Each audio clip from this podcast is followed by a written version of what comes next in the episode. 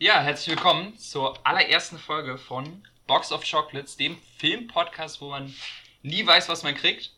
Äh, mein Name ist Jonas und neben mir, ich bin Philipp. Ja, neben mir, beziehungsweise digital sitzt der gute Philipp. Ja, wir haben uns einfach mal überlegt, wir hatten Bock, einen Filmpodcast zu machen. Ich meine, wir reden eh die ganze Zeit über Filme und dachten uns, ja gut, dann können wir es auch einfach ins Internet stellen. Vielleicht interessiert es ja jemanden. Ja, wir haben nicht wirklich das Interesse, damit großartig erfolgreich zu werden, aber wenn es jemand interessiert, dann sind wir nicht abgeneigt, dass, äh, dass sich das auch Leute anhören. Genau. Ähm, unser Konzept ist so ein bisschen, wie der Name schon sagt. You never know what you're gonna get. Ähm, auf dem Filmzitat von Forrest Gump inspiriert. Wir ziehen jede Woche einen Film aus unserer schönen Schale, wo wir ja Filme, die wir sehr gerne mögen, aber auch Filme, die uns einfach interessieren oder wo es cool ist, drüber zu reden, reinwerfen und dann ziehen wir einen Film und über den reden wir dann. Also jeder ein, zwei Filme pro Woche. Genau, das ist so die Idee. Um zu starten, dachten wir uns, wir sagen einfach mal unsere Lieblingsfilme beide und reden darüber ein bisschen. Ähm, meiner ist tatsächlich auch der Film, auf dem der Name des Podcasts beruht, nämlich Forrest Gump. Und für Jonas ist es 12 Angry Men oder Die Zwölf Geschworenen auf Deutsch. Ja, Beides super Filme und ich glaube, da können wir schön was drüber erzählen. Genau, wir werden dann am Ende des, der ersten Folge ähm, dann auch quasi passend für, das, ähm, äh, für die Struktur dann erstmal unsere Boxen befüllen mit zehn Filmen. Und dann ist es halt immer so, am Ende der Folge wird der nächste Film für die äh, nächste Folge gezogen. Also auch in dieser Folge ziehen wir schon unseren ersten Film für die nächste Woche. Oder äh, nächste Folge. Und dann wird dann auch in jeder Folge immer ein neuer reingeschmissen, damit es immer zehn sind, wenn man einen rauszieht. Also theoretisch kann auch der, den man in einer Folge reinwirft, direkt wieder gezogen werden. Also ein ganz, so ein kleines, äh, kleiner Mix aus, wir bestimmen selbst, worüber wir reden wollen und wir wissen selber nicht so ganz genau, wann die kommen, weil, ähm, ja, ein bisschen spannend wollen wir es ja auch machen, dass wir nicht komplett selber die ähm, Entscheidungsgewalt über die Themen haben. Und ich bin, ich bin wirklich richtig gespannt, was du für Filme da überhaupt reinschmeißt. Wir wissen nämlich beide nicht, was der jeweils andere für Filme reinnimmt. Genau, also es kann auch passieren, dass wir beide den gleichen Film reinwerfen. Ja, ich, also bei so ein paar Sachen könnte ich es mir vorstellen. Aber wir werden sehen, wir werden sehen. Wir, wir kennen ja theoretisch auch unseren jeweiligen Filmgeschmack noch gar nicht so gut, wenn, wenn wir ganz ehrlich sind. Ähm, weil wir uns auch noch nicht so lange kennen. Genau, wir machen nämlich beide eine Ausbildung im Filmbereich seit jetzt ja nicht ganz einem Jahr, aber schon ein gutes, ein gutes halbes haben wir jetzt, ne? Glaube ich jetzt. Ja, genau. stimmt, genau, genau. Ja. Genau, ein halbes Jahr. Also länger kennen wir uns tatsächlich auch gar nicht. Ähm, vielleicht finden wir über diesen Filmpodcast dann auch heraus, dass wir uns gegenseitig gar nicht ausstehen können. Das, äh, kann, das kann gut sein. Aber äh, deswegen ist es umso spannender auch für uns beide, äh, was für Film, also was so der Filmgeschmack vom anderen hergibt. Ähm, so grob wissen wir es natürlich, also wir haben uns natürlich auch schon mal über Filme unterhalten, aber äh, ist natürlich trotzdem auch spannend für uns. Genau. Mhm. Ja, kurz einmal zu unserer Person, so ein bisschen, wie gesagt, wir machen beide eine Ausbildung äh, im Bereich Film, Fernsehen, so ein bisschen die Richtung. Äh, ich arbeite im Kino, habe da auch schon zwei Jahre vorher gearbeitet und mache da jetzt meine Ausbildung. Das heißt, ja, so ein bisschen Interesse und Ahnung in dem Bereich ist schon da wir halten uns, glaube ich, beide nicht als Experten, aber einfach als Filmfans und haben halt sehr viel Spaß darüber zu reden. Ja, bei mir ist es auch, also ich arbeite in einer Filmproduktionsfirma, die sich hauptsächlich auf Animationen fokussiert. Also Animationsfilme sind auch ein großes Thema für mich, aber ich bin jetzt nicht nur darauf fokussiert. Aber in meiner Arbeit komme ich natürlich damit am meisten in Kontakt, deswegen wird da auch so, also damit ihr einordnen könnt, wenn irgendwelche Anekdoten von uns kommen, wie das dann funktioniert. Die Ausbildung heißt übrigens äh, Kaufmann für audiovisuelle Medien. Das ist tatsächlich, ich kannte die Ausbildung damals auch überhaupt nicht, bevor ich mich beworben habe. Hm, ich kann mir gut vorstellen, dass es vielen auch so geht, dass sie denken, ah, Filmausbildung, gibt es da überhaupt was? Und deswegen ist es auch viel weniger so eine kreative Ausbildung als eher so ein bisschen äh, kaufmännisch logischerweise, aber natürlich werden wir dann auch, komm, sind wir mit Filmen direkt in Verbindung und können natürlich dann auch viel dazu sagen. Vielleicht als ja. kleiner Disclaimer voran, vielleicht wird es irgendwann Thema, je nachdem wie erfolgreich wir werden, aber wir wollten es wenigstens einmal vorher gesagt haben. Und zwar, äh, dass wir uns beide für entschieden haben, nicht zu sagen, wo genau wir arbeiten, äh, also wie die Firma heißt. Äh, das hat einfach den relativ simplen Grund, dass wir, wir sind natürlich in der Ausbildung, wir sind Azubis und wir haben natürlich auch gewisse Pflichten. Und eine dieser Pflichten, die wir da haben, ist die, das wurde uns dann auch schön eingeprügelt in der Berufsschule, die Einhaltung des, ähm, äh, nee, wie heißt es, äh, Schweigepflicht heißt es, ne? Genau. Also ich werde euch leider nicht erzählen können, wie viele genaue Besucher wir im Kino hatten mhm. oder welcher Film jetzt super erfolgreich war. Ja. Bis auf natürlich die öffentlichen Statistiken. Aber ich glaube, dass wir trotzdem, auch wenn wir da nicht großartig was zu sagen, doch ganz coole Insights geben können, die und trotzdem unseren Pflichten danach kommen. Genau, wir wollen einfach nur auf Nummer sicher gehen, falls wir uns auswählen, irgendwo verplappern und was sagen, was wir nicht sagen dürfen, dass am Ende des Tages trotzdem niemand weiß, wo wir genau arbeiten und dann sind wir äh, quasi auf der sicheren Seite. Dann äh, vielleicht wir, glaube ich, mal zum Film übergehen, oder? Na, äh, ich habe vielleicht noch äh, eine kleine Anmerkung. Also, und zwar, ich habe äh, auch noch abseits meiner Ausbildung auch noch ein bisschen ja, Berührung mit Filmen bekommen. Nämlich habe ich studiert vorher, natürlich nicht zu Ende, sondern äh, nur, ich glaube, vier Semester insgesamt habe ich Filmwissenschaften studiert. Das war dann quasi auch mein erster Schritt in, ich mache mein Hobby Film irgendwie zum Beruf. Und habe dann angefangen, das zu studieren. Habe aber dann schnell gemerkt, dass das nicht so ganz meins ist. Also die, das Interesse ist da, aber das, wie, wie an die Sache rangegangen äh, wurde, war einfach nicht so wirklich was für mich. Und dementsprechend habe ich mich dazu äh, dagegen entschieden. Ähm, aber habe durchaus immer mal wieder vielleicht auch ein paar kleine Anekdoten vom Filmwissenschaftsstudium, weil das vielleicht auch was ist, was äh, vielen, vielen Filmfans so ein bisschen auf der äh, sie, sie, interessiert, hm, wie, wie läuft es da ab? Und da kann ich vielleicht auch ein paar Insights geben. Genau, ja, cool. so, dann, genau, wir haben uns überlegt, dann fangen wir nämlich auch direkt mit Forrest Gump an, unser Namensgeber. Ein, glaube ich, sehr bekannter Film, sagt den meisten bestimmt was. Ähm, erschienen ist er im Jahr 1994, also hat jetzt schon gute 25 Jahre auf dem Buckel ja, prominent natürlich Tom Hanks in der Hauptrolle und Regisseur ist Robert Zemeckis, der für mich einer der großen ist, der viele meiner Lieblingsfilme tatsächlich gemacht hat.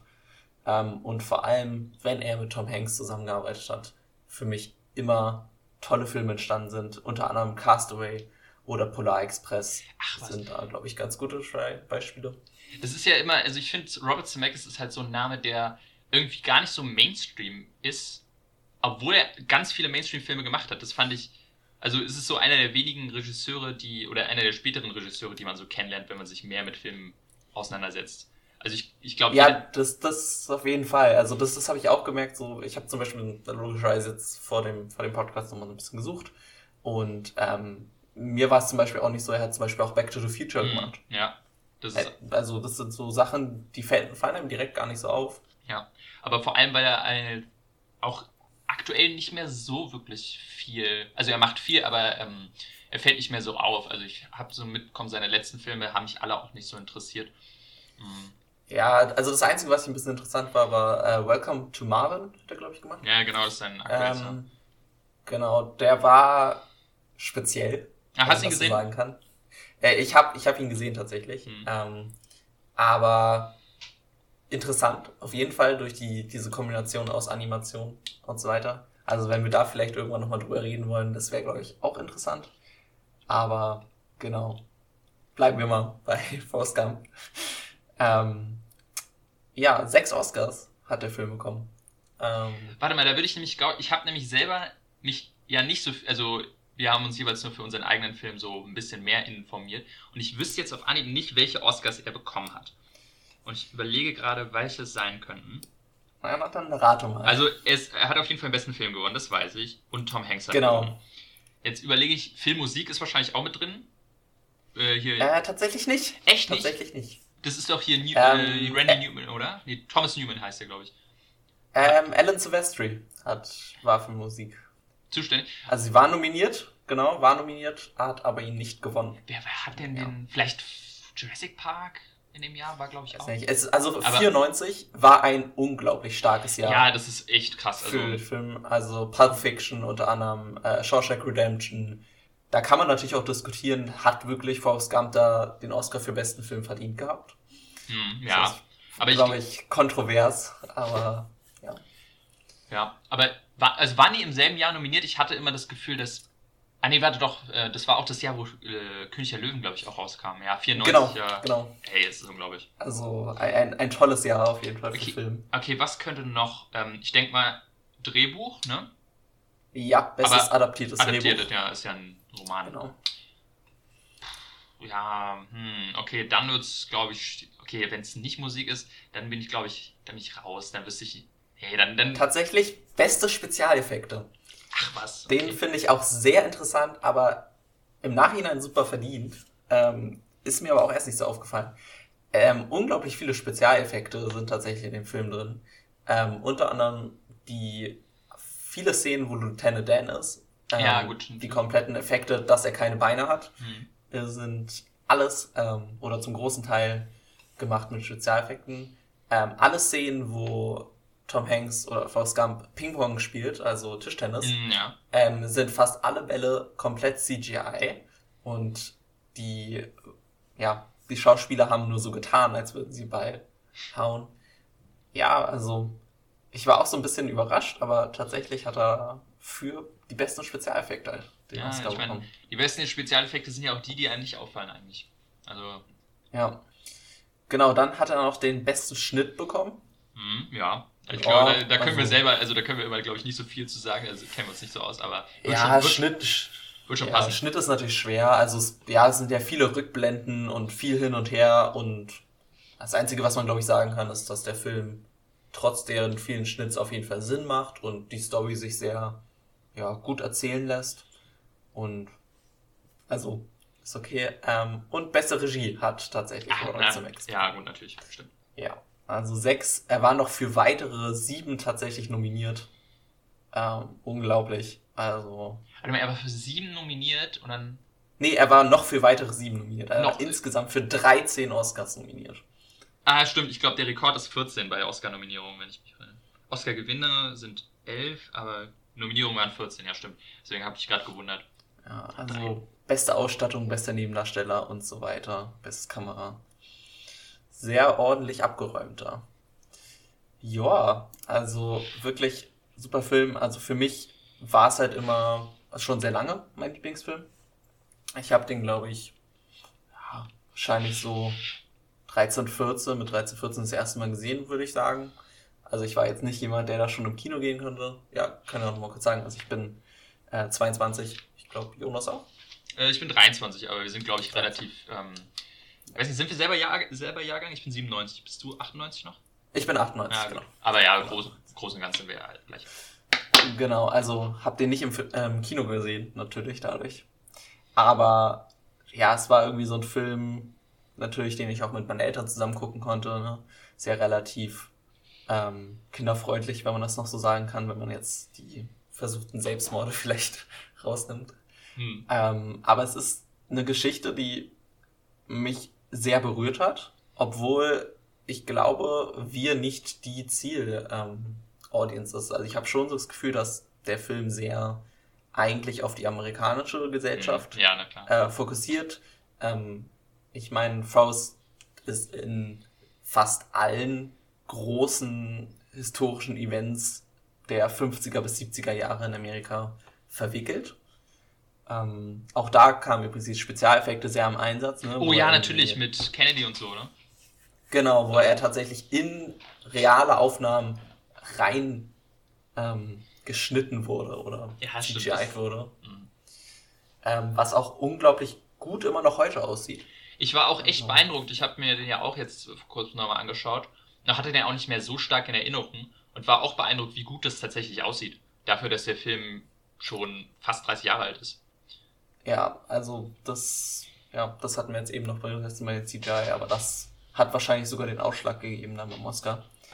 Ähm, ja, also der Film, genau, erzählt ja die Geschichte von Forrest, vom kleinen Jungen, der halt ja, nicht der Intelligente ist es, intelligenteste ist, wenn man das so nett sagen kann. Hm. Ähm, halt schon von Kindes auf gegen einige Widerstände äh, kämpfen muss, aber vor allem durch seine Mutter dann doch eine sehr behütete Kindheit hat, ähm, bis er dann durch mehr oder weniger Zufall ans College kommt, Football spielt, direkt danach aber in die Armee eintritt, da seinen besten Freund äh, Barbara kennenlernt ähm, und den leider dann auch im Krieg verliert. Ähm, und da würde ich auch gleich mal so einspringen. Das ist nämlich schon dieser Anfang, wo dieser, diese Geschichte von Forrest, dem Charakter, eigentlich einfach nur die Geschichte von Amerika aufgesetzt wird. Also diese Geschichte von Amerika durch halt 50er, 60er, 70er Jahre wird auf die Person Forrest gemacht. Und das ist mir persönlich, vor allem beim ersten Mal gucken, als eher junger Mensch und dann später auch nicht so deutlich aufgefallen, weil ich natürlich nicht so verbunden bin mit der amerikanischen Geschichte. Aber vor allem so ein bisschen in der Recherche ist es sehr klar, dass halt so ein bisschen das nur der Backdrop ist und dann die Geschichte von Forrest eher persönlich erzählt werden kann, aber man so ein bisschen die Verbindung von Kindheit, was so ein bisschen die 50er der Amerikaner darstellen soll, bis zu Versöhnung in den 70ern mit Jenny, hm. halt ein Symbol sein soll für Amerika. Ja, also das, das geht mir auch so, dass ich das überhaupt nicht mehr so stark in Erinnerung hatte. Äh, ich habe den jetzt zum, na, zum dritten Mal, glaube ich, gesehen. Und ähm, ich habe auch den erst sehr spät gesehen, also so mit 19 oder so habe ich den zum ersten Mal gesehen. Und mir ist es auch jetzt erst dieses Mal so richtig stark aufgefallen, wie sehr das eigentlich ein kompletter Überflug über alles, was in Amerika passiert ist, ist. Ähm, auch teilweise wusste ich gar nicht mehr, dass, dass so Watergate oder so Sachen auch, auch nur in so einem Nebensatz dann irgendwie an, angeschnitten werden. Oder Elvis, der genau, dann vorkommt. Ist, also, das sind so Storys, die fallen einem gar nicht erst auf, mhm. ähm, weil da ja dann auch nur gezeigt wird, dass das Hotel Watergate Hotel heißt. Mhm. Ja. Ähm, es das ist, ist halt, wenn man es nicht weiß und nicht, nicht, nicht darüber irgendwie mal gelesen hat, dann fällt einem das vielleicht gar nicht auf. Hm. Ja, deswegen ist auch, ähm, und gerade weil Forrest als Charakter so, so eine naive Weltsicht hat, so eine kindliche Weltsicht, ähm, oder beziehungsweise auch alles auch so kindlich rausschaut, ist es ja auch eher so eine Art, entlarvt er damit ja quasi auch so ein bisschen die komplette Geschichte also er, er kritisiert sie nicht, sondern überlässt, das wird dem Zuschauer überlassen, weil Forrest Gump einfach alles so hinnimmt, wie es ist und erst dem Zuschauer dabei die Absurdität teilweise auffällt bei so manchen Sachen. Ja, das, das, das, ja, genau, das, das ähm, ist mir auch so ein bisschen aufgefallen. Also, das relativ, ja, zu Beginn noch, wo er auf dem College ist und da ganz berühmt halt die ersten ähm, schwarzen College-Schüler an, an seine Uni da kommen. Mhm. Und auf Englisch ist, glaube ich, das Zitat, they want to go to school with us. So ein bisschen fragen, warum wollen, wollen die dann überhaupt mit uns?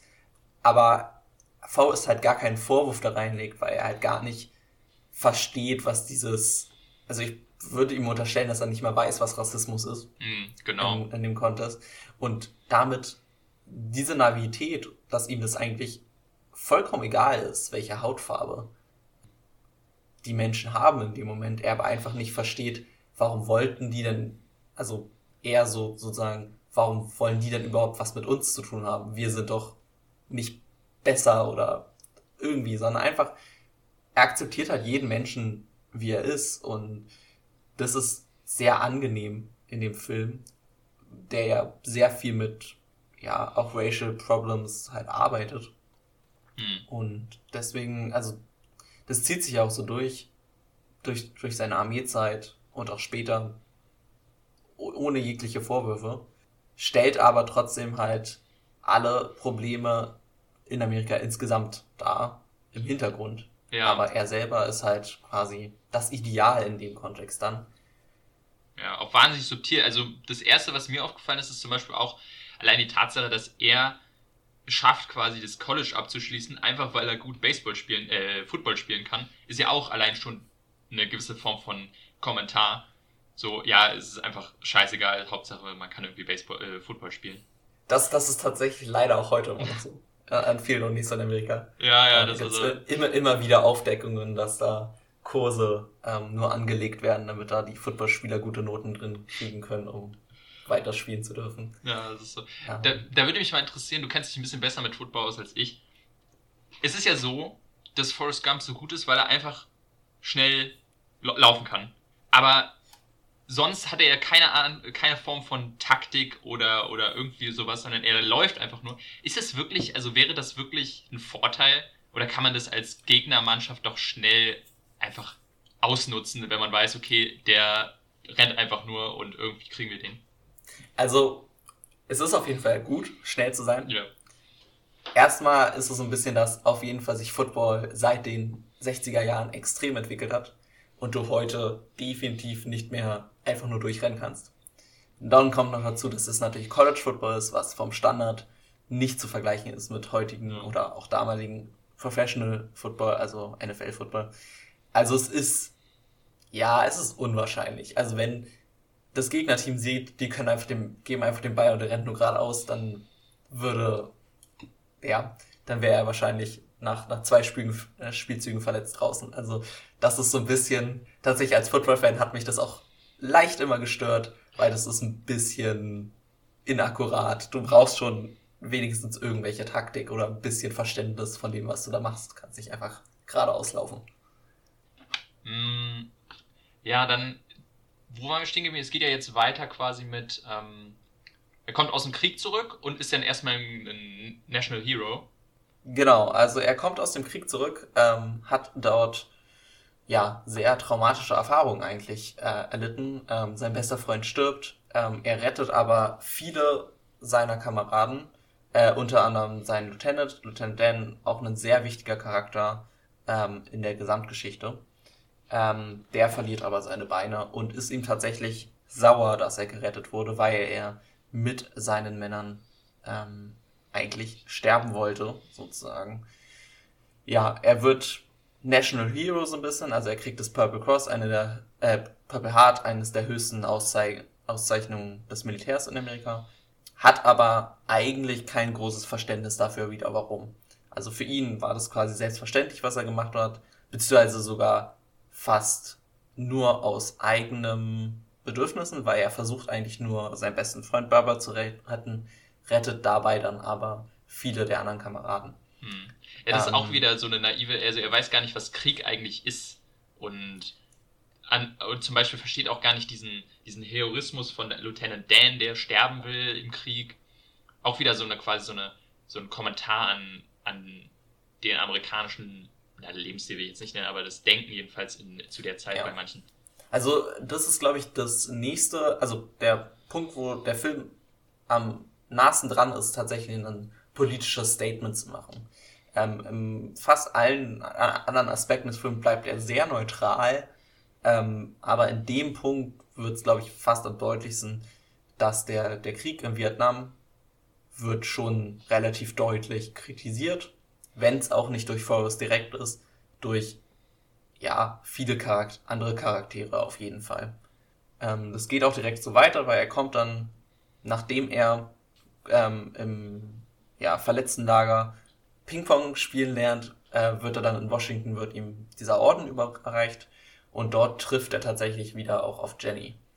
Äh, Jenny, seine beste Freundin seit der Kindheit, die aber mit sehr viel Trauma zu arbeiten hat, weil sie in der Kindheit auf jeden Fall misshandelt wurde. Es wird nie explizit gesagt, was der Vater gemacht hat. Ähm, aber es ist schon sehr deutlich, dass da viele sehr schlechte Sachen passiert sind. Genau, und mit der hat er so eine ja, endlose Liebesgeschichte. Also es ist sehr eindeutig gemacht, dass Forrest sie von ganz klein auf deutlich und sehr stark liebt, während sie diese Liebe nicht akzeptieren kann oder will. Ähm, sie ist eher rebellisch, aber auf jeden Fall sehr intelligent und trifft nach ja, einiger Zeit auf die Hippie-Gesellschaft oder Hippie-Kultur und dadurch treffen sie sich tatsächlich in der Hauptstadt Washington, Washington DC, weil sie da zum Protest ist und er halt den Orden überreicht kriegt. Und dort trifft er dann wieder auf ja wichtige äh, Figuren der amerikanischen Geschichte, nämlich die Black Panthers mit, ja, mit dem Anführer und ist da dann wieder an einem ja, Punkt der, der Geschichte angereiht, wo er ja, große Ereignisse erfährt. Ähm, und wird dort auch wieder versucht, von, von verschiedenen Personen inszeniert zu werden. Ne? Also einerseits natürlich vom Militär, wird er als Held gefeiert, von den verschiedenen Demonstranten wird er ja auf die große Bühne gestellt, aber auch dort wird absichtlich wieder gesagt, nichts Großartiges gesagt, sondern äh, ja, seine Rede wird sogar unterbrochen, indem äh, das Mikro ähm, sabotiert wird. Ähm, und eigentlich ist ihm am Ende nur Jenny wichtig. Und eigentlich interessiert ihn nicht wirklich, was da alles abgeht. Ja. Es ist echt, das ist echt faszinierend, wie viel da drin steckt. Das ist mir nämlich auch jetzt erst richtig bewusst geworden, wie, dass das ja auch diese Heroisierung von, von Veteranen äh, nochmal noch mal klarstellt und, und aufzeigt.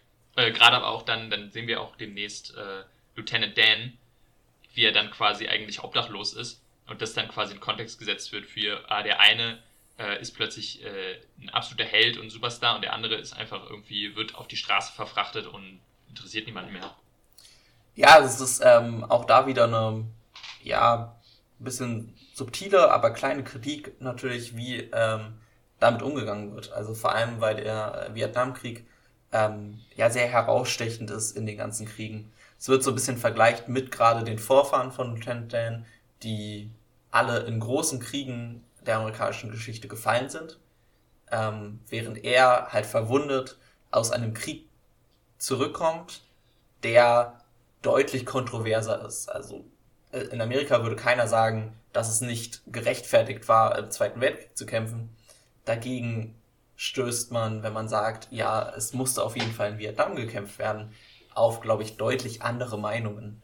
Ja, und das ist auch so ein bisschen der Beginn, der, was heute ja immer noch da ist, dass Kritik an Krieg immer sehr, sehr kontrovers ist. Mhm. Ja, was ich da auch ein bisschen rausgesehen habe aus dieser kleinen Montage mit, ja, seine ganzen Vorfahren wurden alle im Krieg, äh, sind alle im Krieg gefallen, ist auch so ein bisschen dieses, ja, es wiederholt sich eigentlich immer wieder dasselbe. Ähm, und es ändert sich nichts. Also fand ich auch irgendwie, also immer so, so wahnsinnig subtil, aber immer noch so ganz kleine Anmerkungen und politische Statements in diesem Film sind da immer wieder versteckt. Ja, auf jeden Fall. Genau, also wir gehen mal in der Geschichte nochmal ein Stück weiter. Ähm, nachdem diesen Treffen im, im Washington DC merkt man auch so ein bisschen, ähm, vor allem an Jenny, wie sie immer noch dieser toxischen Beziehung hinterherläuft. Sie ist da auch wieder mit einem Mann zusammen, der Gewalt gegen sie einsetzt. Und obwohl Faust ihr anbietet, mit ihm nach Hause zu kommen, um mit ihm zu leben, äh, akzeptiert sie das wieder nicht. Und da wird halt auch deutlich gemacht, also wie extrem unterschiedlich diese beiden Personen sind. Also die beiden Hauptcharaktere eigentlich, Forrest und Jenny, ähm, wie unterschiedlich vor allem eine, eine Kindheit, obwohl Forrest mit, mit ähm, schlechteren Kindern oder wie man das ausdrücken will, also gemobbt wurde in seiner Kindheit ähm, und eigentlich nur eine einzige Freundin hatte in Jenny, ist er halt aufgewachsen und ist halt ein ja, guter Mann, der auf jeden Fall ähm, auch bereit ist zu lieben. Aber Jenny hat so viel ja, Schmerz erfahren und so viel Gewalt, dass sie auch wieder dahin zu tendiert, solchen Menschen hinterherzulaufen. Ja, das, also auf jeden. ja, das ist auch wirklich, also das, das Leben von Jenny ist ja so ganz, das, das zieht sich auch wie so ein roter Faden durch den Film und hat immer wieder nur ganz kleine Momente, die wir von ihr sehen und eigentlich so im Hintergrund merken, was für ein schlimmes Leben sie eigentlich hatte und wie sie auch wirklich, wie du auch schon meinst, immer wieder zurückkommt zu irgendwelchen Männern, die sie einfach nur äh, schlecht behandeln. Ähm, im, im, und im Gegensatz dazu dieses wahnsinnig äh, ereignisreiche Leben von Forrest, Forrest Gump auf der anderen Seite. Ja, äh, nachdem er dann quasi wieder niedergeschlagen wird von Danny so ein bisschen, ähm, also oder ausgeschlagen wird, mit ihm zu leben, ähm, setzt er dann den Plan um, den Baba eigentlich mit ihm hatte, und er versucht, ähm, ja, Shrimps zu fangen, was erstmal nicht so erfolgreich läuft. Ähm, und später dann kommt auch Lieutenant Dan dazu, der ihm, ja, dem versprochen wurde, äh, der ihm versprochen hatte, dass er sein First Mate wird auf dem Schiff. Ähm, und tatsächlich nach einem großen Hurricane, wo alle anderen Schiffe zerstört werden, läuft es dann auch mit dem Fischen und er wird extrem reich dadurch, dass er sehr viele Shrimps fängt. Es ist natürlich eine ganz witzige, witzige Story, Ähm, hat jetzt, glaube ich, in dem Kontext nicht viel zum, zum Aussagen, aber er erfüllt natürlich damit ähm, ja, sein Versprechen, was er seinem besten Freund gegeben hat. Ja, ist so ein bisschen auch, auch wie, also wenn man zurückkommt zu diesem Amerikan, äh, dass der Film so amerikanisch ist, vielleicht so dieses, dieser amerikanische Traum äh, verdeutlicht, dieses von Tellerwäscher zum Millionär. Obwohl mich da auch ein bisschen wundert, weil eigentlich das ja auch ein sehr, sehr ähm, heuchlerisches Credo ist, was Amerika da immer äh, fährt. Weil es ja eigentlich nicht unbedingt immer so ist. Ja, also es ist, da nimmt es, glaube ich, keine großartige Stellung. Mhm. Das Einzige ist natürlich, dass tatsächlich der, der am meisten kapitalistische, ähm, der einzige Afroamerikaner oder einzige Hauptcharakter ist, der Afroamerikaner ist, dass der halt noch vielleicht so ein bisschen an diesen amerikanischen Traum glaubt, mhm. während alle anderen gar nicht so mehr darauf fokussiert sind. Aber natürlich auch da ist es, glaube ich, für uns vor allem ein bisschen schwer, sich reinzufinden, weil wir halt keine Amerikaner sind mhm. und nicht so genau wissen, wie man das ähm, ja interpretieren soll. Aber was er wenigstens macht, nachdem er halt sehr viel Geld verdient, ist, dass er der Mutter von Baba wahrscheinlich ordentlich Geld gibt und zumindest sie quasi damit vom Tellerwäscher zum Millionär macht. Was ich einen sehr, sehr süßer Moment in der mhm. Geschichte finde. Ja, stimmt. Ja, nachdem er dann jetzt ein reicher Mann ist, geht's auch schon, schon dem Ende des Films so ein bisschen zu. Tatsächlich kommt dann Jenny, genau, zu ihm und, und, und lebt mit ihm. Oder bin ich jetzt in der bisschen verrutscht? Genau. Sie kommt dann tatsächlich und, und ähm, wohnt dann mit ihm nach einiger Zeit endlich mal. Äh, verlässt ihn dann aber auch wieder. Und dann kommt tatsächlich ein, ein Abschnitt, den ich sehr, sehr äh, cool finde. Er läuft fast drei Jahre durch Amerika. Und da sind sehr viele wunderschöne Aufnahmen mhm. des Landes, viele witzige Momente, wo er Sprüche wie Shit happens oder den, den Smiley inspiriert. Aber das ist so ein bisschen, für mich ist es so ein bisschen der Teil, wo er quasi die ganzen, ja, auch dramatischen Erfahrungen für ihn so ein bisschen verarbeitet. Er ja, so, und auch so ein bisschen da wieder dieses Symbol, dass dann halt Amerika in, das ist dann schon die 70er Jahre, so ein bisschen diese ganzen Konflikte und, und ja, Trauma aus den 60ern verarbeitet. Er, er läuft halt und inspiriert super viele Menschen, dadurch mit ihm mitzulaufen. Ohne dass es eine große Aussage für ihn hat. Also er macht das, das wird auch ganz deutlich, da wo ihn verschiedene Journalisten versuchen zu interviewen und quasi Motivation auf ihn ja abzuwälzen, die er eigentlich gar nicht hat. Er macht es halt einfach, weil er es machen will. Ähm, was auch eine ganz schöne Idee ist. Also manchmal soll man ja auch einfach das machen, was man will. Aber er, er läuft halt einfach und verarbeitet halt viel. Und dann kommen wir am Ende Full Circle, weil er am Anfang des Films setzt er sich halt auf eine Bank und fängt halt an, Leuten diese ganze Geschichte, die wir jetzt durchgegangen sind, zu erzählen. Ähm, und er sitzt tatsächlich auf dieser Bank, weil er auf einen Bus wartet, um Jenny zu besuchen, die mittlerweile in einer anderen Stadt wohnt.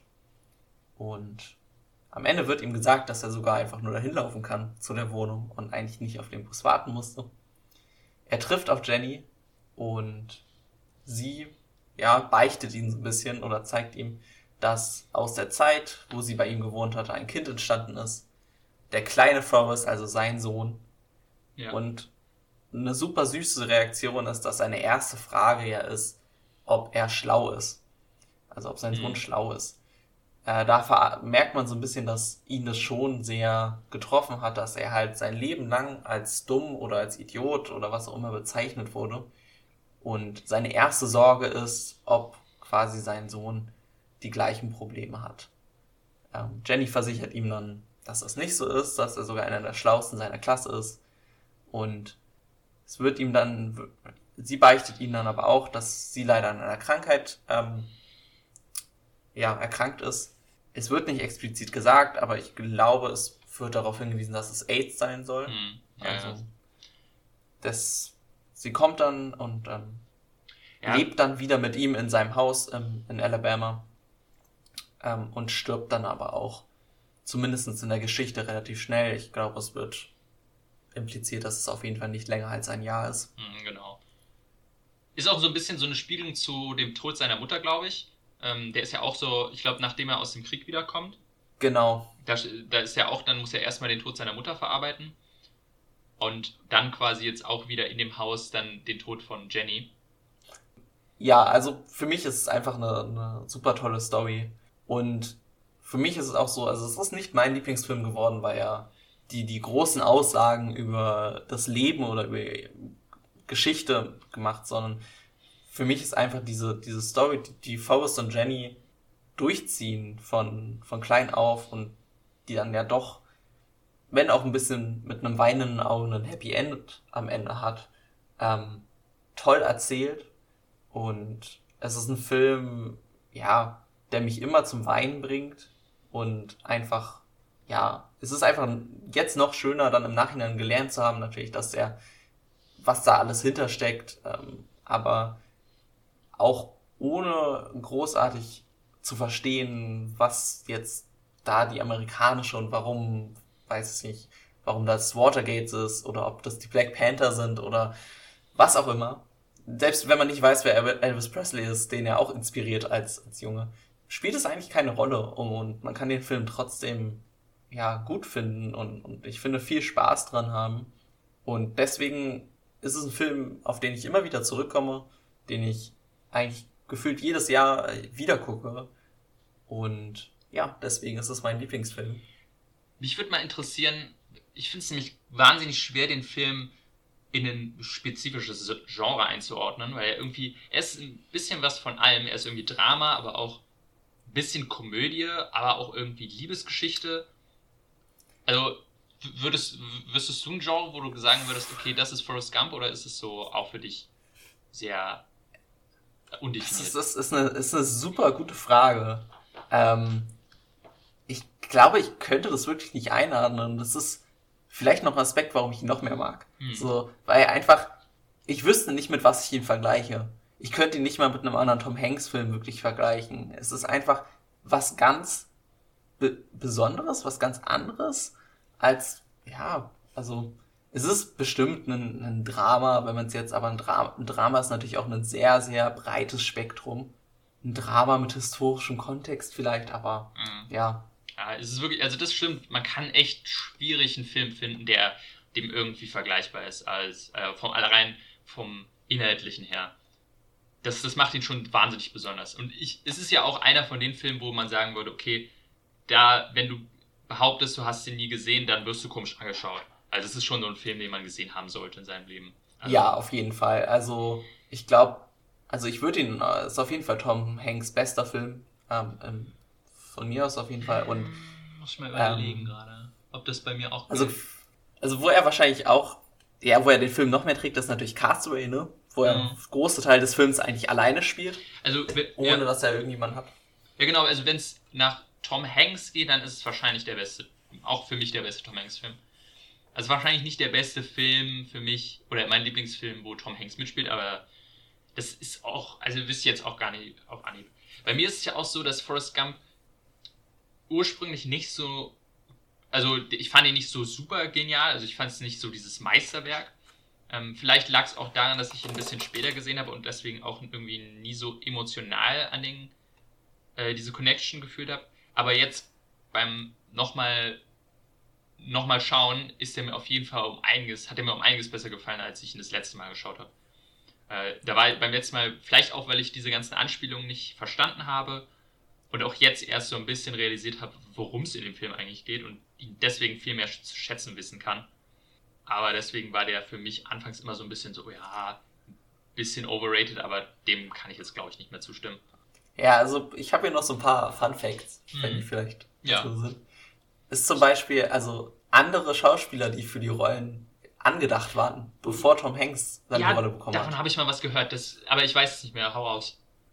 Also unter anderem John Travolta. Travolta. Oh, ja, oh Gott, oh Gott, ja. Bill Murray. Okay, ja. Also Bill ja. Murray in der Rolle wäre, glaube ich, absolutes Desaster geworden. Also ich mag Bill Murray sehr gerne. Aber.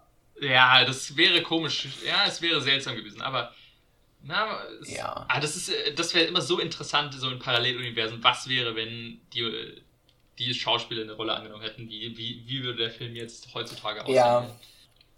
Also da gibt es einiges. Ähm, was, was noch, noch ganz witzig ist, ähm, die Schrimpfirma, die äh, Forrest im, im Film gründet, ähm, heißt ja Baba Gump äh, Shrimp Company. Und tatsächlich wurde eine echte Firma, ein echtes Restaurant mit dem Namen gegründet. Und die haben mittlerweile 43 Filialen auf der Welt. Ja, das habe ich auch schon mal gehört. Also. Finde ich ganz witzig. Also, ich meine, es können nicht viele sagen, glaube ich, dass ihr Film eine echte Firma inspiriert hat und die dann auch noch erfolgreich ist. Ich denke auch, dass viel von dem Erfolg natürlich durch dieses kultige, oh, lass mal beim Forrest Gump Laden essen gehen. Ja, auf jeden Fall, glaube ich auch. Es ist auch wieder so was Amerikanisches, was, man, was ich auch immer nicht so nachvollziehen konnte, dieses, dieses Schrimp, dieser, dieses Schrimpfischen, was irgendwie dann, also alleine eine Filiale, die nur Schrimp verkauft, das ist irgendwie so absurd ja. aus, unserem, aus unserem europäischen Kontext. Aber in Amerika ist es total normal. Ja, wobei auch, glaube ich, da nur eher im Süden. Mhm. Also, ja, hier. von meiner Erfahrung her. Hier Shrimps and Grits ist doch irgendwie so ein ganz klassisches südliches Essen, weil es auch so, weil es nicht so teuer ist, oder? Oder sind Shrimps? Oh, das, das weiß ich jetzt. Ja, aber auf jeden Fall ähm, auch wieder mal ganz lustig. Genau, das war jetzt nur noch so ein paar kleine Sachen zum Abschluss. Aber ich glaube, ja, dann können wir gleich zu einem anderen Film übergehen, der, glaube ich, auch ganz schwer zu vergleichen ist mit irgendeinem anderen Film. Mhm, ja, also. und zwar Zwölf Geschworenen ähm, oder 12 Angry Men im Englischen, was mein Lieblingsfilm ist. Auch noch nicht so lange. Also es gibt einen anderen Film, der immer so mein Lieblingsfilm war, aber irgendwann habe ich dann gemerkt, nee, eigentlich ist es doch eher die Zwölf Geschworenen. Und zwar, der Film ist aus den 50er Jahren. Ich glaube, ich weiß nicht genau, aber ich glaube 54 oder 53 ist er. Und ähm, ist ein Schwarz-Weiß-Film. Auch erstmal ein kleiner Disclaimer, also ich äh, werde jetzt hier nicht jedes Mal mit einem Schwarz-Weiß-Film um die Ecke kommen. Ähm, mein, mein Filmgeschmack beschränkt sich doch eher auf die 2000er, 2010er. Aber warum jetzt ausgerechnet der Film mein Lieblingsfilm ist, hat halt auch ein paar andere Gründe.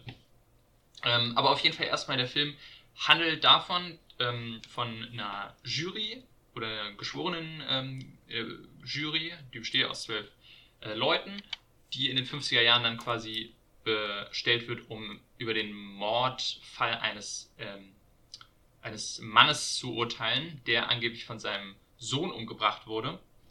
Und von dem Gerichtsverfahren an sich kriegen wir nichts mit, sondern es beginnt eigentlich mit dem Ende des Gerichtsverfahrens, wo die Jury darauf aufgefordert wird, sich jetzt quasi in den geschworenen Raum zu setzen und das auszudiskutieren. Und der ganze Film spielt auch nur in diesem einen Raum in dem diese zwölf Leute sitzen und darüber entscheiden, ist dieser Junge jetzt schuldig oder nicht. Und am Anfang ist es halt so, dass sich alle darauf äh, einig sind, dass äh, das natürlich vollkommen offensichtlich ist, der Junge ist schuldig, ist natürlich keine Frage, lass uns das hier schnell beenden, wir haben gar keine Lust drauf. Und nur einer von den Geschworenen, nämlich Geschworener Nummer 8, sagt, hm, ich stimme für nicht schuldig, ich bin mir da noch unsicher und ich will das wenigstens vorher diskutieren. Und daraus entspricht dann halt ein anderthalb, anderthalbstündiges ja, äh, Diskussionsgespräch, worüber entschieden wird, äh, über die Schicksal des Jungen. Denn im Zweifelsfall äh, droht die Todesstrafe. Und das ist natürlich dann schon ernst. Ja, also es ist im, im, im Grunde eigentlich ein Kammerspiel, was vielleicht auch viele abschreckt. Im ersten Blick so, oh, hier Schwarz-Weiß-Film aus den 50ern, wo zwölf Leute einfach in einem Raum sitzen und reden und mehr ist nicht. Aber das ist irgendwie im Endeffekt auch genau das, warum ich diesen Film so liebe, weil ich bin, ich liebe Kammerspiele über alles. Weiß nicht, wie es dir geht.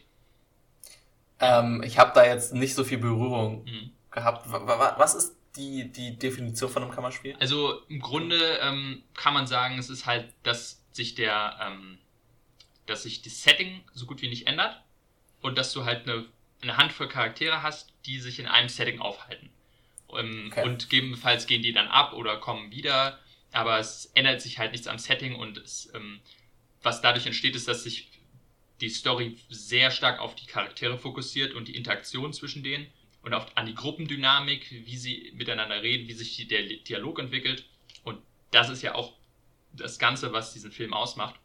Äh, an, äh, im, im, Gegensatz zu zum Beispiel interessantes Editing oder interessante Settings oder Verfolgungsjagden oder sowas, sondern im Kammerspiel geht es einfach nur komplett um die Charaktere. Und okay. ist dementsprechend auch sehr theaterhaftig. Also ich Ähm, ich weiß nicht, ob, ich glaube, es ist ursprünglich ein Theaterstück, äh, der Film. Äh, ich bin mir da nicht hundertprozentig sicher. Was ich aber weiß ist, und das ist auch so einer der Teile, warum mal der Film für mich so persönlich ähm, ist, mein Vater hat früher in einem Laientheater gespielt und das erste Stück, was die mit, mit, ihm gespielt haben, also die waren schon aktiv und er ist dann dazugekommen, war tatsächlich die Zwölf Geschworenen. Und das habe ich dann als kleines Kind, ich weiß nicht wie alt ich war, ich glaube ich war sechs oder sieben oder so. Und das war das erste Stück, was ich dann damit gesehen habe. Und ich fand schon faszinierend, dass ich als kleines Kind schon so fasziniert war von dieser Geschichte und das total spannend fand und unbedingt auch die Aufzeichnung von dem Theaterstück irgendwie wieder haben wollte, äh, aber die irgendwie verloren gegangen ist. Und dann, im, also zum Beispiel die anderen Stücke, die mein Vater dann gespielt hat, fand ich immer nicht so interessant. Also Effi Briest kam dann mal oder was weiß ich. Also das, das sind also typische Deutsch-LK-Theaterstücke, die dann gespielt wurden. Aber mit dem hat es halt angefangen und das fand ich als Kind halt schon so spannend und ich wusste nicht, dass es ein Film ist. Und habe dann erst später erfahren, nachdem ich diese Theateraufzeichnung nie wiederbekommen habe und unbedingt dieses, dieses Theaterstück nochmal sehen wollte, habe ich festgestellt, ach, das ist ein Film. Und dann habe ich den Film erst entdeckt und war dann total fasziniert. Und deswegen ist es auch so, so ein wahnsinnig persönlicher Film für mich. Ja, es gibt tatsächlich auch mehrere Versionen von dem Film. Es gibt äh, die Version, die äh, wir jetzt hier besprechen, ist die aus den 50ern. Ähm, ich weiß nicht, bestimmt gibt es noch ganz, ganz viele andere, aber es gibt auf jeden Fall noch zwei andere, die wichtig wären. Das eine ist eine aus den 60ern, das ist äh, eine deutsche Variante, die ist einfach derselbe Film noch in Deutsch. Und dann noch eine aus den 90ern, ich glaube 97, die ist dann in Farbe und ist zwar nur eine Fernsehfilmvariante, also es kam nicht ins Kino, ist aber, finde ich, auch eine der besten, also ich finde, es schenkt sich nicht viel, welche Version man jetzt schaut, ob man jetzt die neue oder die alte sieht. Ähm, und gerade wenn Leute Berührungsängste haben mit Schwarz-Weiß-Filmen, ist vielleicht die neue Variante dann auch nicht so verkehrt. Äh, ja, also ich, ich muss aber sagen, also klar, Schwarz-Weiß ist jetzt auch normalerweise nicht so, so mein Gebiet. Ähm, man wird aber unglaublich schnell in diesen Film reingezogen. Also die 96 Minuten, die der hat, sind dermaßen schnell vorbei, dass und man, einem fällt es auch nach gefühlt 10 Minuten nicht mehr auf, dass er schwarz-weiß ist. Also ich habe erst das zweite Mal geguckt, jetzt letzte Woche quasi. Und meine Freundin, mit der ich geguckt habe, hat ihn zum ersten Mal geguckt und meinte auch, also man ist so schnell investiert in, in die Figuren, in die Charaktere, dass einem eigentlich das drumherum, auch dass das Setting nicht sich viel verändert, eigentlich fast egal sein kann. Hm, ja, das, das finde ich auch. Also es ist ähm, mit so einer der zugänglichsten Schwarz-Weiß-Filme. Ähm, und also ich habe jetzt auch nicht so wirklich ein Problem mit Schwarz-Weiß, kann aber verstehen, wenn Leute damit was haben, aber es ist wirklich so ein wahnsinnig zeitloser Film und der auch sofort einen investiert ähm, in die Charaktere, wie du schon meinst, weil das ist mir dann jetzt auch wieder aufgefallen, als ich den gesehen habe, wie es gibt so, bevor die sich hinsetzen und reden, gibt es erstmal so ein bisschen alle stromern so herum, es gibt so ein paar kleine Gesch äh, Gespräche hier, ein paar welche dort. Und anhand dieser paar Minuten lernst du diese Charaktere schon so schnell kennen, du weißt sofort, okay, der tickt ungefähr so, der ist ungefähr so drauf, bevor sie überhaupt anfangen, über diesen Mordfall zu reden. Und das ist einfach so krass, wie es dieser Film schafft, zwölf Figuren so schnell, auch in einem ja, wirklich nicht so langen Film, anderthalb Stunden, äh, komplett auszudefinieren, sodass man am Ende über diese zwölf Figuren echt viel erzählen kann. Und auch wieder mal so zeigt, dass für einen guten Film gar nicht so viel benötigt wird, außer ja, ein Raum, eine Handvoll Charaktere und ein interessantes Skript. Und das ist halt auch sowas, was ich an Kammerspielen, wenn sie gut gemacht sind, dann auch so, so, so mag, dass sie einfach zeigen, zeigen, wie Filme in ihrer simpelsten Form immer noch super funktionieren können. Und von der Struktur her ist es auch so, dass man relativ schnell merkt, in welche Richtung der Film geht und wie der verläuft weil dann über die Zeit, ne, am Anfang sind natürlich alle elf so gegen den einen Nummer 8 oder gespielt von Henry, Henry Fonda und alle so, oh ja, ist doch vollkommen klar, was, äh, was wollen sie jetzt eigentlich hier unsere Zeit verschwenden und über die Zeit kommen immer mehr Zweifel und immer mehr Leute äh, stimmen anders und dann kippt quasi irgendwann dieses Gefälle und du weißt relativ schnell, ah, okay, so wird der Film ablaufen, dass erst der eine umfällt und dann irgendwann am Ende des Films sind es alle.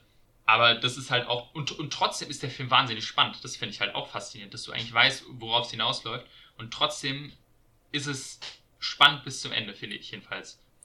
Ja, also das, das, ja relativ wahrscheinlich ist, dass man relativ früh merkt, wie es ausgeht, ist eigentlich gar nicht so wichtig, weil eher der Fokus darauf liegt, wie Leute umgestimmt werden. Also mehrfach in dem Film wählen sie ja, ähm, ob schuldig oder nicht schuldig.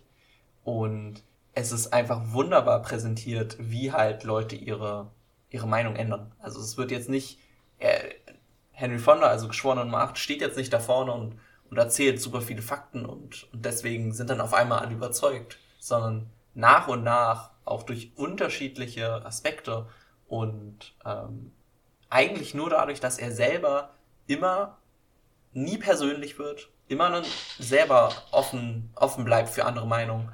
Nur dadurch schafft er es halt, die Leute zu überzeugen. Ja, genau. Und das ähm, auch am Ende, das finde ich halt auch so schön an dem Film. Es ist halt eben nicht so, dass Nummer 80 dahinstellt, wie du schon meintest, und dann einfach einen Vortrag hält äh, eine Stunde lang und dann alle sagen, ja gut, stimmt, eigentlich hat er recht, sondern er geht eigentlich nur mit einer Sache in dieses Gespräch, nämlich, oder mit zwei, um genau zu sein, und zwar zum einen, er ist sich nicht unsicher und er will es wenigstens ausdiskutieren. Und die zweite Tatsache ist, dass er dieses Messer, von dem immer behauptet wird, es ist total einzigartig, dass er das gefunden hat. Und das ist eigentlich das Einzige, was er wirklich als Argument hat.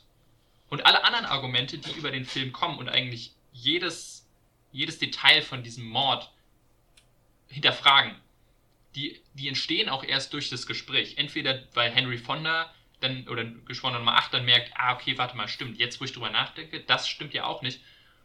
Beziehungsweise auch die anderen das dann irgendwann machen. Also, das finde ich also toll, dass ähm, er das alleine nie geschafft hätte, sondern viele dann mit ihren eigenen Erfahrungen her auch selbst, ähm, ihnen selbst Sachen auffallen. Zum Beispiel der Geschworene Nummer 5, der aus den Slums kommt kann halt bezeugen, ah, okay, niemand aus den Slums würde zum Beispiel ein Klappmesser ähm, so greifen, wie es äh, präsentiert würde, sondern jeder wird es anders greifen.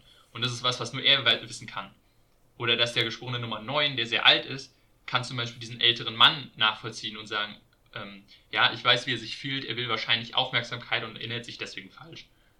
Und das ist halt so toll, dass man immer mehr merkt, okay, die Leute fangen an, ihre eigenen Erfahrungen mitzudenken, äh, mitzunehmen sich selbst eine Meinung zu bilden und dadurch kann das erst überhaupt entstehen. Ähm, und es ist nicht so ein, äh, ein Typ äh, belehrt irgendwie elf andere, warum sie falsch liegen. Ja, also auf jeden Fall, das ist halt, glaube ich, auch, was diesen Film bis heute so wichtig macht. Leider hat sich in der Diskussionskultur nicht wirklich viel geändert, würde ich sagen. Also der Film zeigt an mehreren Charakteren, wie man falsch diskutiert und vor allem an Geschworener Nummer 8 halt, wie man richtig diskutiert. Und jeder Mensch oder jeder könnte sich, glaube ich, davon eine große Scheibe abschneiden, auch, auch man selber auf jeden Fall. Also ich merke das bei mir selber, dass ich in Diskussionen oft ja genau das Falsche mache und ja Nummer 8 aber halt mit einem ja mit einem offenen Kopf mit mit auch auf andere Meinungen eingeht und ähm, das perfekte Gegenbeispiel oder der, der Gegencharakter eigentlich zu Nummer 8 ist Nummer 4, der ja sehr ähnlich ist, äh, sehr rational auch denkt, so wie Nummer 8, aber trotzdem halt richtig diskutiert und nicht wie andere emotional oder persönlich wird. Hm, ja, das ist halt auch, ähm, das, das, das macht diesen Film halt auch immer noch so relevant und es ist immer faszinierend, dass ein Film, der über 50 Jahre alt ist, immer noch den man immer noch heute schauen kann und man sagt, okay, ja, es ist, hat sich eigentlich nichts geändert. Und das macht diesen Film so wahnsinnig zeitlos, was ich halt total toll finde.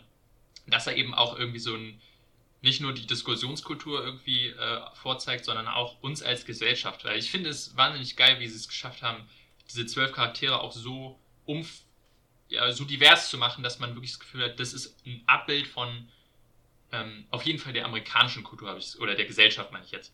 Ähm, dass da irgendwie alles mit vertreten ist und dementsprechend dann die alle in einem Raum sitz, äh, sitzen zu haben und sich das aus, äh, die diskutieren miteinander, ist dann auch quasi so eine Aufzeige, ähm, wie unsere Gesellschaft auch irgendwie funktioniert.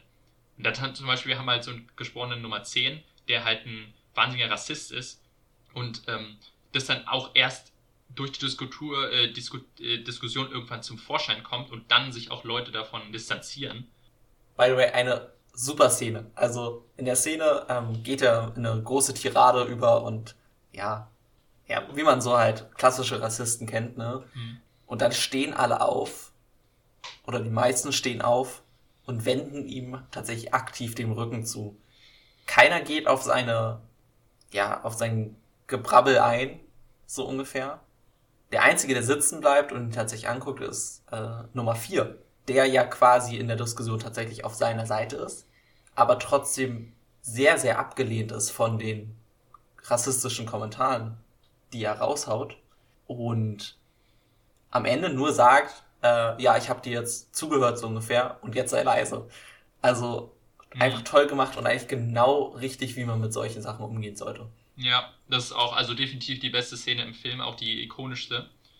Da muss ich auch sagen, ich finde die tatsächlich ein bisschen besser, diese Szene im, ähm, im, im Remake. Ähm, da als Kontext auch, das ist ganz interessant, dass in dem Remake auch, äh, ich glaube, vier Charaktere sind dann äh, schwarz. Unter anderem eben auch Nummer 10, was ich auch fast äh, ganz interessant finde, dass quasi der Rassist ähm, selber dunkelhäutig ist und also es geht ja auch gar nicht um äh, der Rassismus geht ja gar nicht auch zwingend auf Schwarze, sondern eher auf, ähm, auf, auf ärmliche Leute aus den Slums. Also ja, ich glaube, in, in, dem Film ist der Angeklagte Puerto Ricaner. Mhm. Ja, genau, genau. Ähm, das, das ist ja, glaube ich, auch im Remake. Also es geht dann eher quasi auf, äh, auf diese Art von, von Minorität.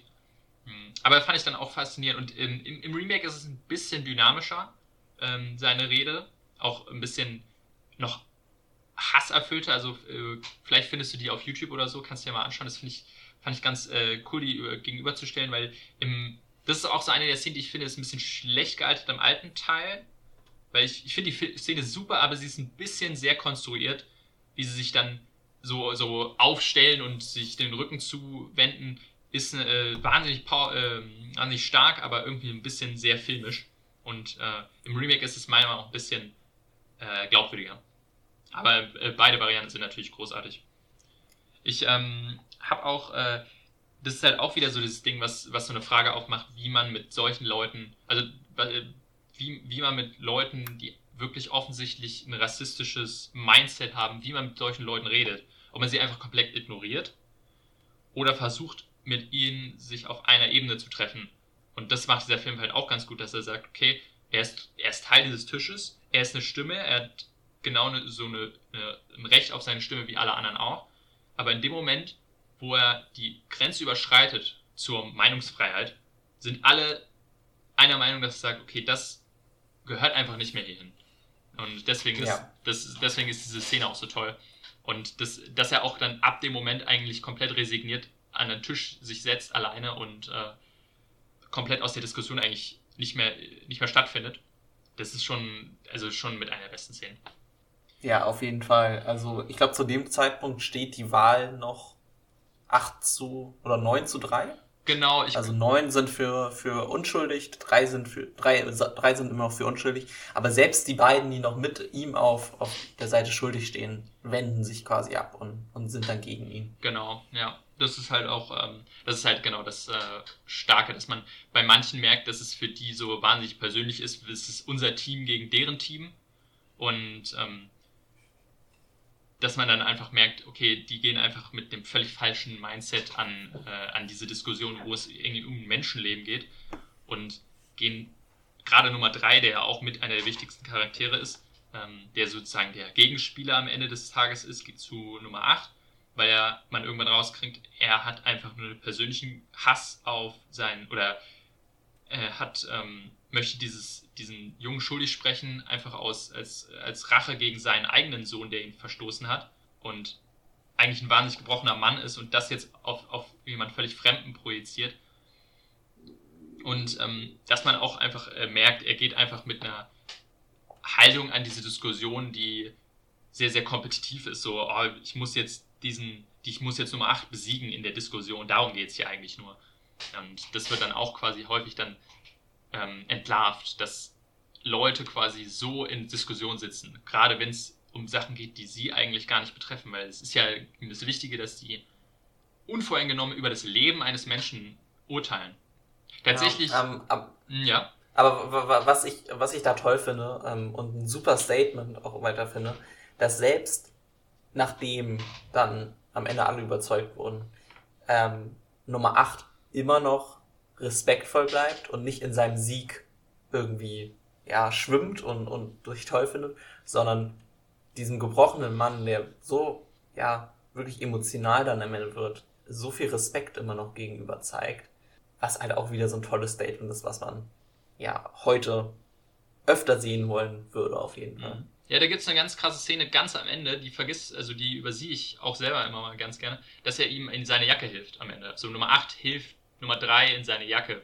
Ähm, was einfach zeigt, alles, was jetzt in diesem Raum passiert ist, hat nichts mit diesen Menschen zu tun, wie sie zusammen agieren.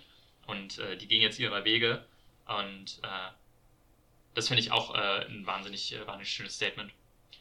Was auch. Ja, auf jeden mh, Fall. Was auch natürlich dann immer sehr, sehr nah liegt bei diesem Film, ist die Kritik an dem amerikanischen Rechtssystem von diesem Geschworenengericht. Aber jetzt, ich muss tatsächlich sagen, das ist, auch wenn es total nah liegt, glaube ich, auch gar nicht so groß der, das Ziel dieses Films. Vielleicht so nebenbei, dass es ein bisschen absurd ist. Also es ist immer so eine leichte europäische Meinung über dieses System zu urteilen und sagen, es ist ja Quatsch, dass da zwölf Leute einfach entscheiden. Ähm, und ein bisschen ist es ja auch so, aber ich glaube, der Film will das, will das gar nicht großartig entlarven, dass das Jury-System so großartig sch äh, schlecht ist, sondern einfach, dass die. Es, es geht halt viel mehr um dieses, diesen gesellschaftlichen Aspekt, dass wir als Gesellschaft einfach ähm, umdenken müssen.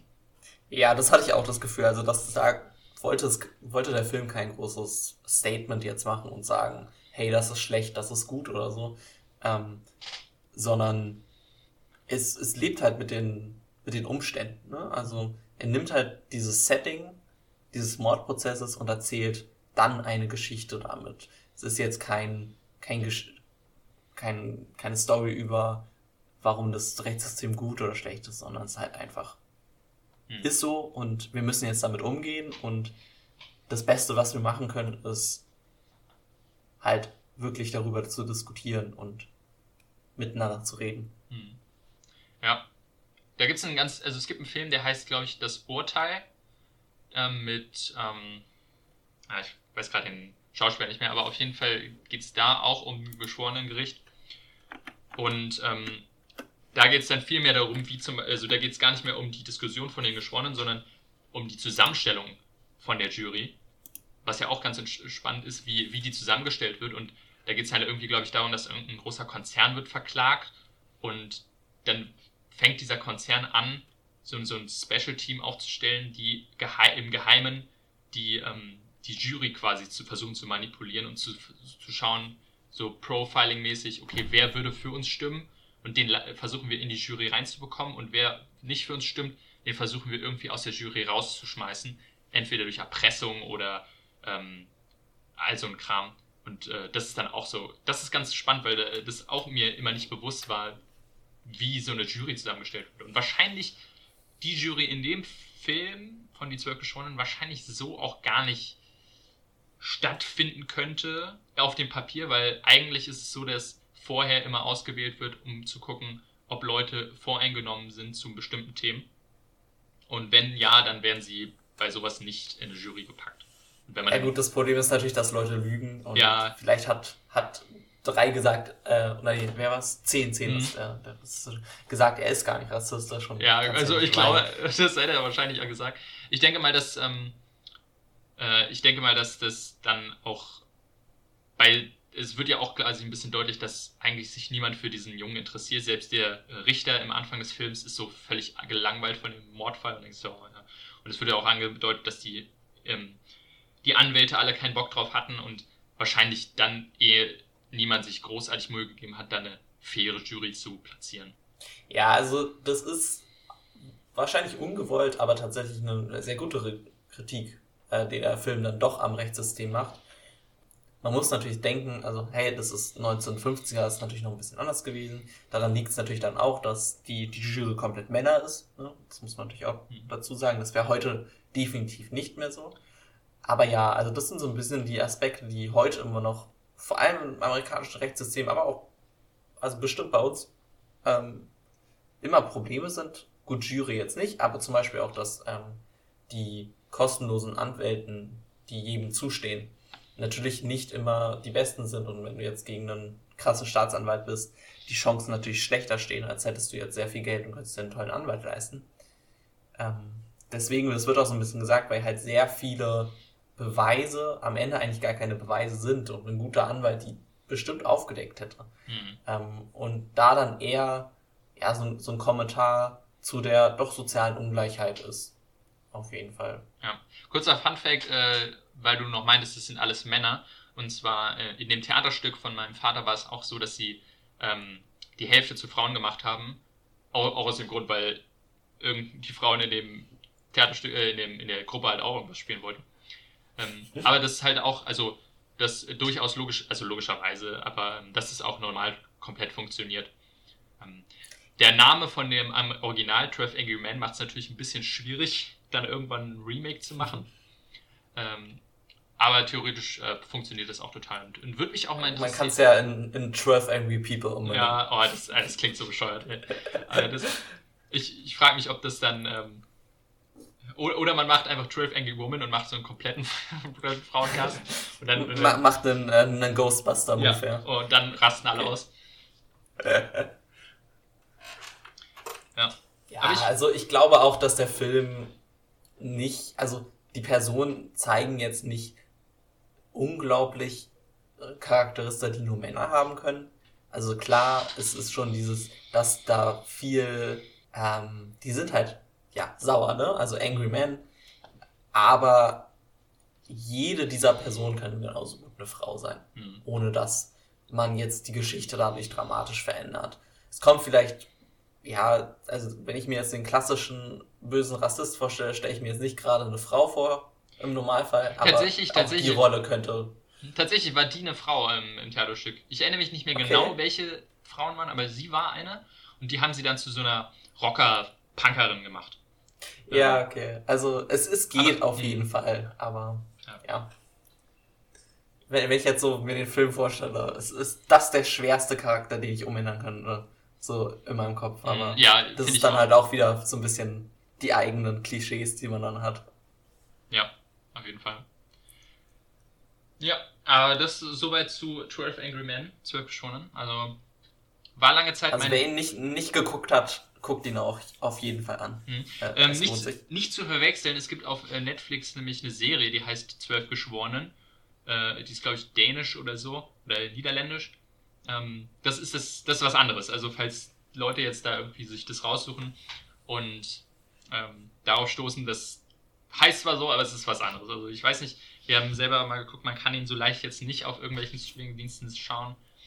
Aber irgendwie kommt man. Beziehungsweise ich glaube, das Remake müsste es auf. Ja gut, My Video gab es das damals, also keine Ahnung, ob das noch gibt, aber ähm, ich weiß noch, ich habe damals meine ähm, meiner DS ähm, oder meinem DS-Kurs, also darstellendes Spiel, vorgeschlagen, dass wir das als äh, Stück vorspielen und habe dann einfach äh, das in, in, einem Stream angemacht und wir haben das geschaut. Aber wahrscheinlich gibt es das nicht mehr.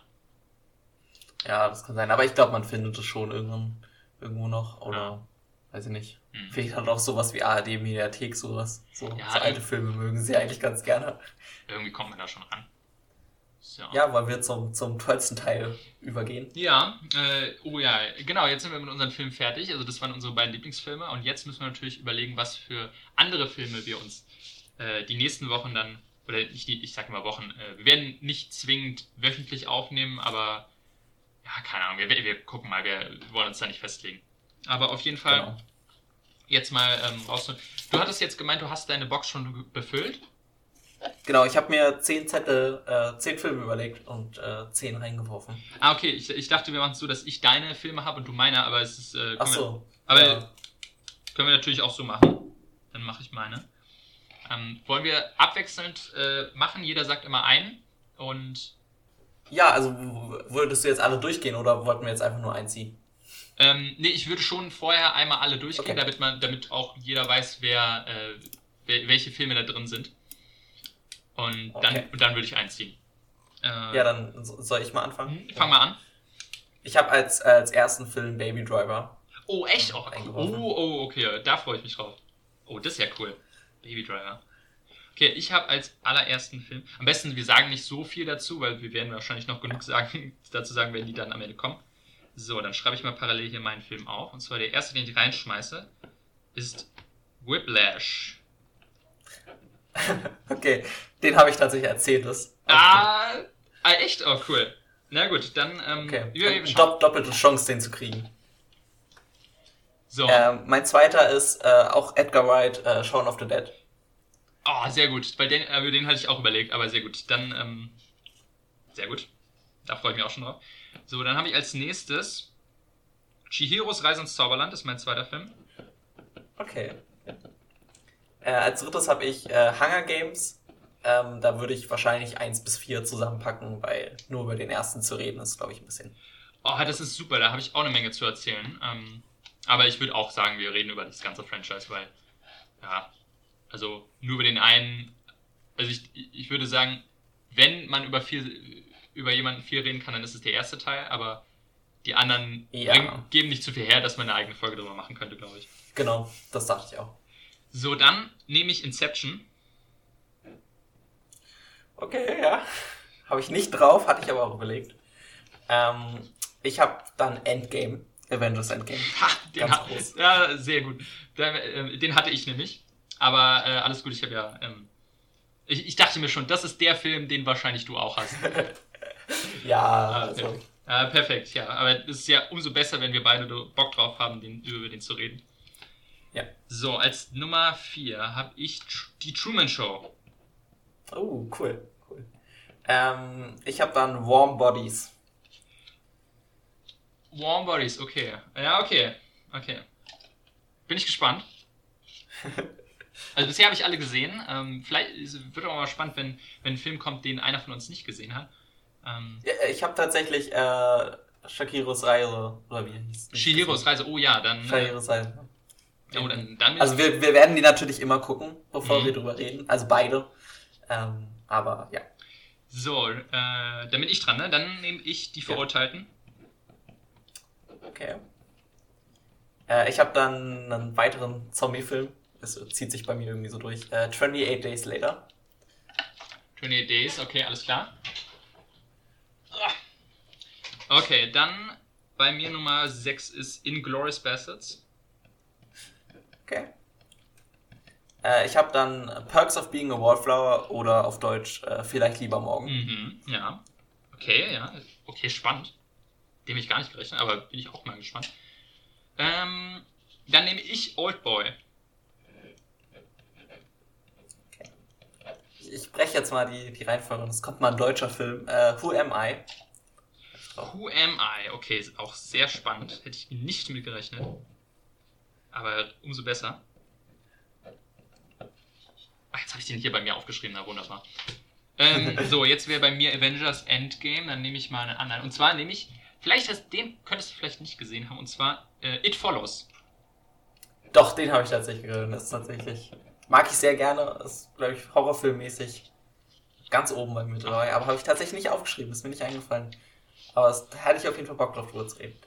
Ähm, ja, und ich schließe nochmal ab mit auch einem einer Lieblingsfilme. Ähm, wahrscheinlich auf jeden Fall Top 10. Jurassic Park 1. Ah, okay, Jurassic Also, Park, sehr gut. Original. Dann nehme ich noch bei mir das Schweigen der Lämmer. Uh. Dann muss ich den ja nochmal gucken. Oh Gott. So. Und, also ich würde jetzt mal nicht nochmal Avengers reinschmeißen, sondern mal einfach meinen Backup-Film. Und zwar nehme ich Stirb langsam. Okay. So, und du hattest Whiplash auch drin, ne? Genau.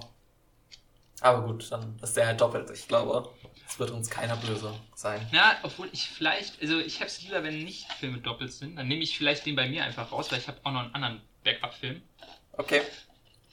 Dann nehme ich mal, dann nehme ich mal ein bisschen was sehr, sehr. Ah, nehme ich das? Jetzt wird's schwierig. Es gibt einen Regisseur, den ich dir unbedingt, den ich dir nahelegen möchte.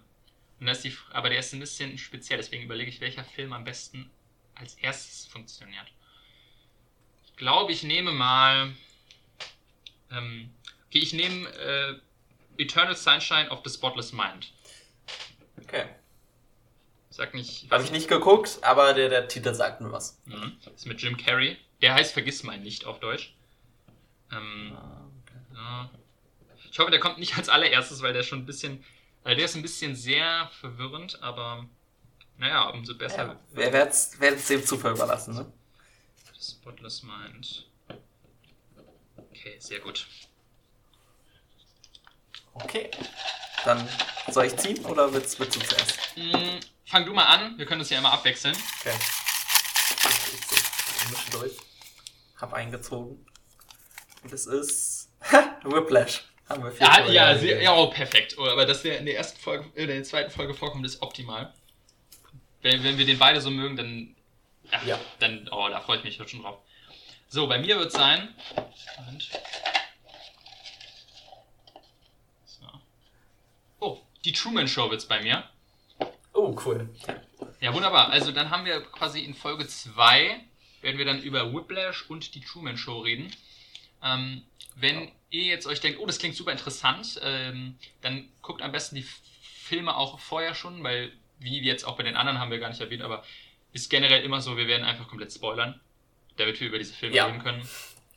Und ähm, Äh, wir werden auch nicht immer komplett die Story durchgehen, wie wir es jetzt bei Forrest Gump oder so gemacht haben. Ja. Also es hilft auf jeden Fall, sie vorher geguckt zu haben. Ähm, zwingt ist es aber auf jeden Fall nicht. Genau. Und ähm, falls ihr euch interessiert äh, und denkt, oh ja, da kann ich gar nicht drauf warten, ich will jetzt am besten jetzt schon die Folge sehen, dann könnt ihr das auch direkt schon machen, denn wir werden, jedenfalls planen wir das, äh, die ersten drei Folgen am Stück hochladen. Das heißt, wenn ihr die jetzt hört, dann ist die zweite Folge auch schon online. Und deswegen könnt ihr gleich in Folge 2 reinschauen. Ähm, und dann war es das erstmal von unserer Seite aus. Ja. Ähm, mir macht es auf jeden Hat Fall wahnsinnig Spaß gemacht. Ja, mir macht es auf jeden Fall Ja. auch wahnsinnig Spaß. Ich denke mal, wir finden uns nur so ein bisschen rein. Äh, die erste Aufnahme oder die erste Folge ist ja eigentlich per se immer die schlechteste. und irgendwann ja, gucken wir auf diese Folge zurück und denken, wow, wie waren wir damals drauf. Ja. Hoffentlich, genau. Okay, super. Dann würde ich erstmal sagen, war's das äh, und wir hören uns dann beim nächsten Mal wieder, nicht wahr? genau. Bis dann. Ciao, ciao.